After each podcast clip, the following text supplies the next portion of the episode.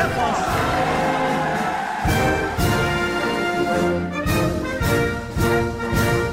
Último dia de campanha para as presidenciais em França é também, por isso, o último Chasse ao Voto, uma adaptação que fazemos aqui na Rádio Observador do nosso programa Caça ao Voto, que é já uma marca das campanhas nacionais. Mas estamos também a acompanhar a par e passo esta eleição em terras gaulesas.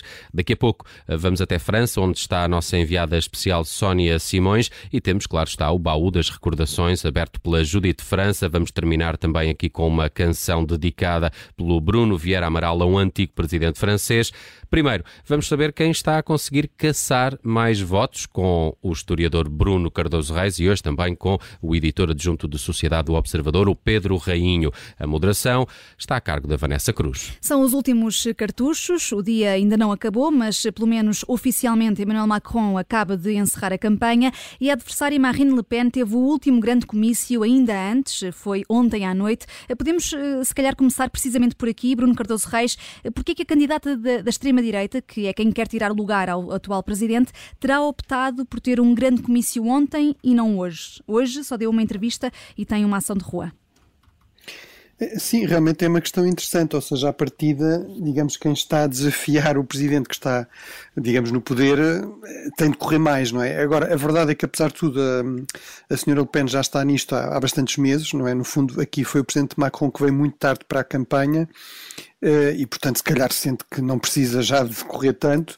Por outro lado, ela também tem sido um pouco criticada ou acusada, até pelo próprio Macron, de que, no fundo, estava a fazer, sobretudo nos últimos tempos, uma campanha mais, mais na defensiva e, com, e digamos, com, com a preocupação de evitar encontros, digamos, maus encontros. Enfim, houve aquele episódio, por exemplo, de uma ativista, de uma, acho que ecologista, que apareceu com um cartaz da senhora Le Pen com, a cumprimentar o Putin, não é? Portanto, no fundo, eh, se calhar a preocupação é mais evitar esse tipo de episódio do que propriamente intensificar aqui o esforço no, no terreno. Uhum, sim. Uh, Pedro Rainho, e como é que avalias a escolha de Macron para, para encerrar esta campanha? Uh, ele foi até uma terra no sul de França, chamada Figeac, que fica a cerca de 500 quilómetros de Paris, e é uma zona rural um dos poucos momentos em que vimos uh, os candidatos de facto na, na rua e, e, e a, a, descrição, eu tive há pouco a falar com a, Sónia, com a Sónia Simões e a, eh, a imagem que nos chega é de que há algumas pessoas na rua, mas não faltou-nos um bocadinho disto nesta campanha, não é? Aquilo que Macron está a fazer é, é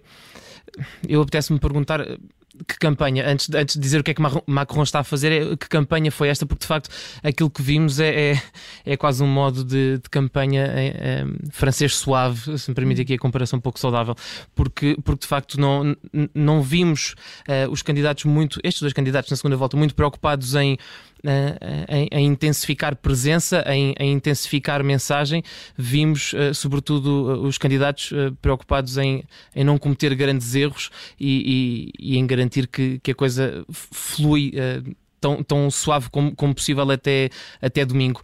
Macron está, nessa, está, está nesse registro, está uh, a tentar não dar tiros nos pés e a ir uh, buscar aquele eleitorado que lhe faz tanta falta, uh, já falávamos aqui disso no outro dia, que é um eleitorado que teve um peso muito significativo na primeira volta, uh, estás 20%, 20%, creio 20, 22% de, uhum.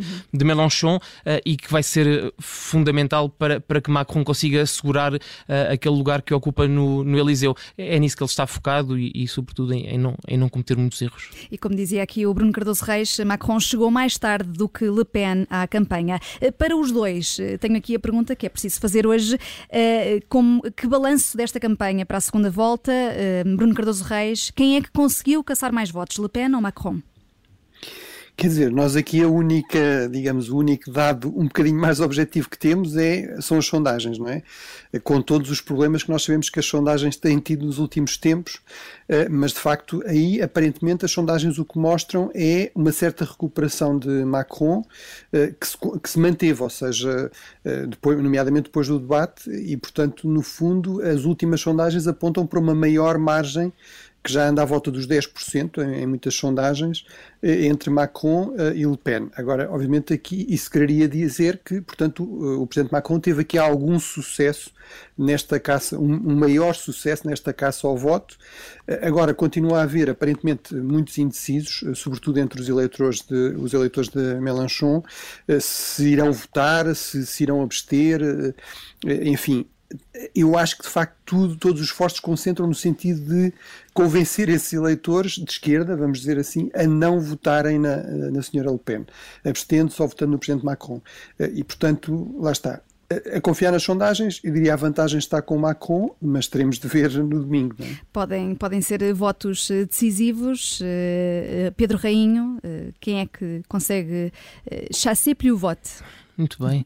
eu um, estava a pensar, o Bruno Cardoso Reis estava a falar aqui nas sondagens, eu estava a pensar, estava-me a lembrar da noite eleitoral uh, da primeira volta e, e, de uma sondagem, eu creio, creio que sai, que é, que é conhecida, que é divulgada nessa própria noite, que dá ali uma proximidade muito, uma grande proximidade, uma distância muito curta entre, entre uh, Macron uh, e Le Pen para a segunda volta. Eu, se não estou em erro, falava-se em 51, 49%. Uh, eu, eu, fiquei muito Exatamente. curioso quando vi, eh, eu fiquei muito curioso quando vi essa sondagem ali a quente na noite eleitoral partia, partia do princípio ou pressupus que isso ia obrigar os candidatos a irem uh, mais atrás do voto, a serem mais contundentes na mensagem que queriam passar. Uh, não foi isso que se viu, aliás, o, o que temos de momento alto, se lhe podemos chamar assim, do, desta, segunda, desta segunda volta, desta última semana de campanha, é, é, o debate em, em, que Macron e Le Pen estão frente a frente e em que, mesmo aí,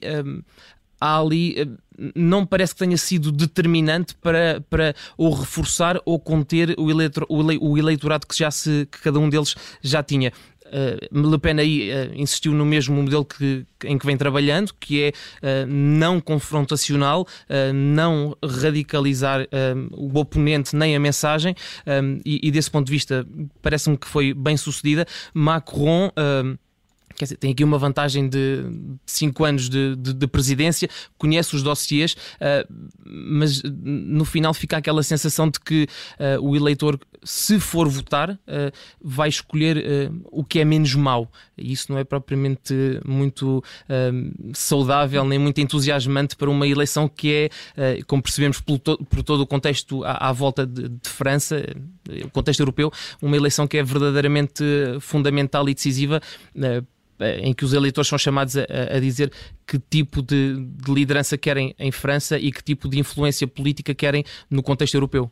Eh, tão decisiva é esta eleição que eh, tivemos os primeiros ministros de Portugal, de Espanha e também o chanceler alemão a assinarem juntos, os três, um artigo de opinião que foi publicado em três jornais, no Público, no El País e no Le Monde, com um claro pedido para o voto em Macron, dizendo que esta segunda volta não pode ser business as usual, aqui não estamos a falar francês, mas uh, é a expressão que é utilizada. Uh, Bruno Cardoso Reis, esta necessidade de termos aqui representantes de três países a unirem-se por escrito neste apelo é representativa de como há receio de que Le Pen possa ganhar? Sim, eu acho que isto mostra como, como é de facto assustador para, no fundo, para, para, outros países europeus, não, não, não, são certamente para todos. Eu acho que, por exemplo, para o, para o, para o Orban, por exemplo, para o líder húngaro, uh, se calhar era bastante interessante, não é? Ter a senhora Le Pen no, no Eliseu, mas, mas de facto, para a generalidade dos países europeus e, em particular, para aqueles mais próximos da, da França, uh, que têm relações mais intensas com a França, isso seria especialmente alarmante. Isto é, é, um, é um bocado invulgar e até pode ser eventualmente contraproducente, não é? Costuma-se dizer que este tipo de, enfim, de, de algum tipo de, de, inter, de, interferência externa numa, numa eleição eh, às vezes gera um sentimento de rejeição, não é? De facto eles são hábeis no fundo a apresentar a questão também eh, no fundo eh, valoriza, valorizando aqui o papel da França, portanto dizendo atenção que a França tem aqui um papel absolutamente indispensável na Europa eh, e, e nós estamos aqui a falar também em nome da defesa dos valores europeus, portanto no fundo esta é uma eleição excepcional em que está em causa muito mais do que apenas a França e é portanto é por isso que nós fazemos este apelo. Eu acho que apesar de tudo, de facto é, é, é algo invulgar, é algo um pouco arriscado, eu acho que mostra isso mesmo, o grau de preocupação, e eu acho que é significativo ser no Le Monde e, serem estes, estes três líderes, enfim, tem a ver obviamente com aqui com o interesse na, na, França que estes países em especial têm, mas também são três líderes da esquerda europeia, da esquerda socialista, e portanto eu acho que houve aqui no fundo este juízo de que seria importante tentar mobilizar algum voto de esquerda uh, que possa estar mais hesitante para o, para o, para o lado do Sr. Macron e portanto valeria, terá valido a pena correr esse risco. Do, do ponto de vista de Portugal, de facto isto mostra a crescente aproximação em termos diplomáticos com a França. Na verdade, ela já vem, já vem de longe, já vem pelo menos dos anos 60, mas intensificou-se muito nos últimos anos, com uma grande convergência de interesses, com esta tendência na, na União Europeia a 27 para, criar, para se criarem grupos de países, eh, digamos, mais pequenos e com interesses mais convergentes e também por algum desinteresse e desinvestimento de outros aliados históricos. Enfim, o, ca o caso máximo, o exemplo máximo disso é o caso da, da Grã-Bretanha, que inclusive saiu também da própria, da própria União Europeia. Uhum. Uh, e Emmanuel Macron, entretanto, já veio agradecer este apoio, diz que António Costa é um, um amigo, amigo e que é adorável. São estas as, as palavras. Pedro Rainho. Mon ami, mon ami Macron e mon ami Costa, não é? Precisamente, precisamente. Pedro Rainho. Eu, eu, eu não tenho a pretensão de, de, de querer adivinhar ou, ou sequer conseguir interpretar na sua globalidade a vontade do eleitorado francês. Mas eu pergunto-me uh, se, do ponto de vista interno, é porque é aquilo que, que este artigo pretende, é, é quase piscar aqui o olho uh, aos eleitores franceses e, e, e dizer-lhes uh, atenção, porque vocês têm aqui uma escolha importante para fazer. eu creio que eles estão cientes disso. Não é de agora que a França tem o peso que tem e o impacto que tem, a relevância que tem na, no contexto europeu. Eu, eu pergunto-me é se os eleitores franceses estão verdadeiramente preocupados com aquilo que, que António Costa, que Pedro Sánchez e, e Scholz têm, têm a dizer sobre, sobre, eh, sobre a, a decisão que, que eles são chamados a, a tomar. Quer dizer, eh, o que é que os eleitores querem no final do dia? Isto para perceber eh, para chegar à mensagem do próprio, do próprio artigo. Os eleitores estão uh, verdadeiramente preocupados, uh, ou melhor dizendo, a sua escolha no domingo vai ser feita em função de uma eventual maior ou menor aproximação de, de Marine Le Pen a, Vladimir Putin, ou vai uh, basear-se mais na mensagem de que. Um, a reforma pode ficar, a idade da reforma, como Le Pen promete ou, ou propõe, uh, pode situar-se ali entre os 60 e os 62 anos. Uh, é mais interessante ouvirem uh, Emmanuel Macron dizer que a, que a reforma, a pensão mínima, tem que subir para os 1.100 euros. Uh, mais do que aproximações políticas exteriores, parece-me que, que, o eleitorado francês está, está mais interessado naquilo que, que lhes diz respeito no dia a dia. Portanto, estou um bocadinho, fico um bocadinho cético sempre em relação a este, este tipo de, de tomada de posições que não são uh, comuns, não são recorrentes, mas uh, acho, acho que não terá no final do dia grande impacto no, no momento de, dos eleitores escolherem o seu candidato. Pode não ser muito, muito eficaz. Bruno Cardoso Reis, Pedro Rainho, merci. A vocês não vos posso dizer bonne réflexion, hum. porque uh, vocês não são eleitores franceses. agora, agora vamos até onde tudo acontece.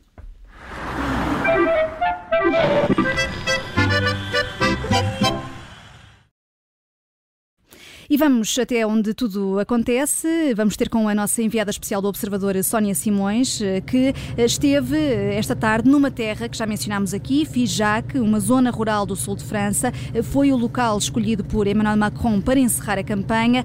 Agora, Sónia Simões, já estás em viagem e é perceptível eh, aqui. O que é que destacas do discurso de Macron? Uh, olá Vanessa, uh, sim, já estou a regressar, estou entre Figeac e Porto Rodés para voltarmos para Paris, estamos a 500 km de Paris, portanto.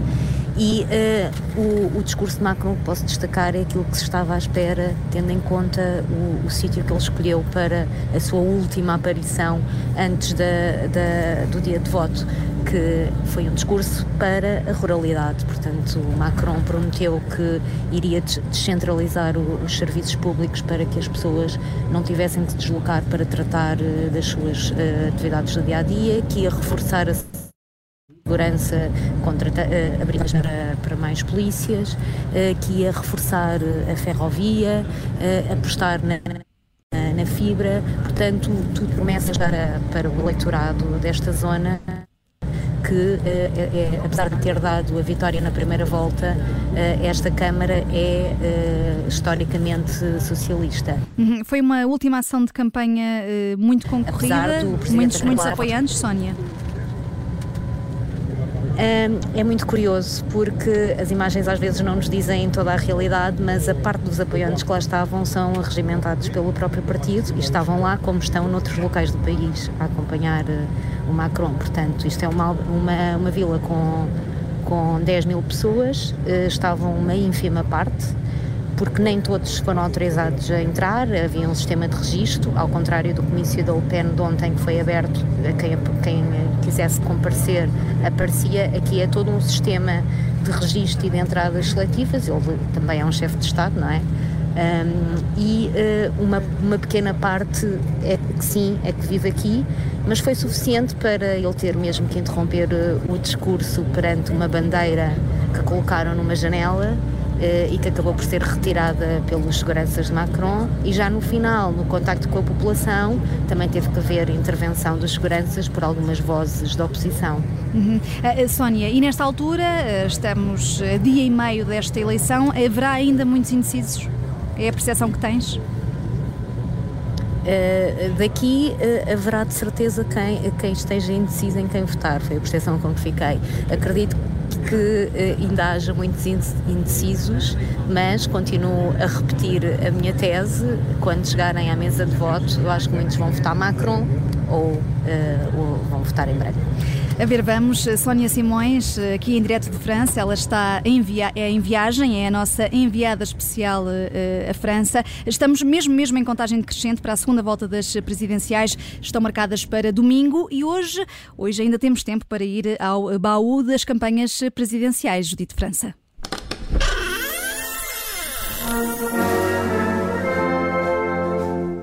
Ao contrário do debate calmo e composto entre Marine Le Pen e Emmanuel Macron, em 2007 o frente a frente entre Ségolène Royal e Nicolas Sarkozy tornou-se num verdadeiro combate de boxe. Era a última oportunidade antes das eleições e a candidata socialista precisava de inverter uh, a tendência das sondagens. Quando o tema da discussão chegou à educação e aos alunos com deficiência, o verniz estalou. Ségolène acusou o governo de Jacques Chirac, do Partido União, para um movimento popular, o mesmo de Sarkozy e seu antecessor, de ter prejudicado as crianças com a decisão de reduzir o, nome, o número de professores. Nessa altura, Royal exaltou-se e afirmou estar escandalizada com o que estava a ouvir e que se tinha chegado ao cúmulo da imoralidade política num tom claramente muito indignado. N'est pas acceptable Alors. et je suis très en colère. Et les parents et les familles qui vous en et les parents non je ne me calmerai ne montrez pas. du doigt avec non, ce, si, cet index non. pointé parce que franchement non je, je ne me calmerai je pas. Vous, je non je ne me calmerai pas. Sarkozy pediu a Royal que não lhe apontasse o dedo indicador em riste, mas o calme Mevu foi visto como uma condescendência às mulheres. Nas redes sociais, o candidato de direita foi acusado de sexismo e de menosprezar a preocupação de Ségolène. Nas análises ao debate, as opiniões dividiram-se, claro, e houve quem visse na atitude de Ségolène uma tática para tentar irritar Sarkozy. Isso é que não foi uh, claramente conseguido. O homem que viria a ser presidente manteve-se imperturbável durante todo o debate e terminou com uma frase que desarmou a candidata socialista. Je ne me calmerai pas. Ben, pour, je ne me calmerai pour être pas. président de la République, il faut être calme. Non. É, com os dois a falar ao mesmo tempo é, é difícil de perceber, mas Sarkozy disse é preciso manter a calma para se ser presidente. As sondagens a seguir ao debate deram a vitória a Sarkozy. Ségolène Royal foi considerada demasiado agressiva. Bom, e quatro dias, eh, como sabemos, o triunfo confirmou-se nas urnas. E seguimos uh, agora neste chasse ao voto. Vamos eh, terminá-lo, na verdade, com outra viagem musical do Bruno Vieira Amaral que dedica une chanson a um antigo presidente francês. Sim, e desta vez a François Mitterrand, ou o senhor Água Mole em Pedra Dura. Porque antes de chegar à cadeira presidencial, François Mitterrand tentou uma vez em 1965 e forçou uh, Charles de Gaulle a uma segunda volta, naquelas que foram as primeiras eleições presidenciais por sufrágio universal. Perdeu na segunda volta e em 1969 não teve o apoio da secção francesa da Internacional Operária, o partido antecessor do Partido Socialista, e por isso não se candidatou. Em 1974, Mitterrand voltou à carga, ganhou a primeira volta, mas perdeu para Giscard d'Estaing na segunda volta. Outro político talvez não tivesse ido a um terceiro assalto, mas em 1981 Mitterrand voltou à carga e dessa feita bateu o incumbente numa segunda volta bastante renhida. Mitterrand tornou-se assim o primeiro presidente de esquerda da Quinta República, isto numa altura em que os aliados ocidentais, Estados Unidos e Reino Unido, estavam à direita, com Ronald Reagan e Margaret Thatcher. Em 1988, uh, Mitterrand alcançou outro marco político histórico. Tornou-se o primeiro presidente francês a ser reeleito por sufrágio universal. O seu adversário na segunda volta foi o primeiro-ministro conservador, Jacques Chirac, mas Mitterrand venceu com uma margem agradável. Durante o segundo mandato, preferiu uma das suas frases mais célebres: governar não é agradar. Mas Mitterrand, apesar da coabitação com primeiros ministros de direita e de alguns escândalos políticos, agradou aos seus compatriotas. Quem também agradava muito aos franceses era a jovem cantora Vanessa Paradis. Em 1988, o ano da reeleição de Mitterrand, Paradis brilhava nas tabelas de vendas com este Marilyn e John, uma canção que aludia ao romance secreto entre Marilyn Monroe e um presidente, neste caso um presidente norte-americano, John Kennedy. E Mitterrand também tinha os seus segredos amorosos, mas não era sobre os pecados domésticos que Vanessa Paradis cantava.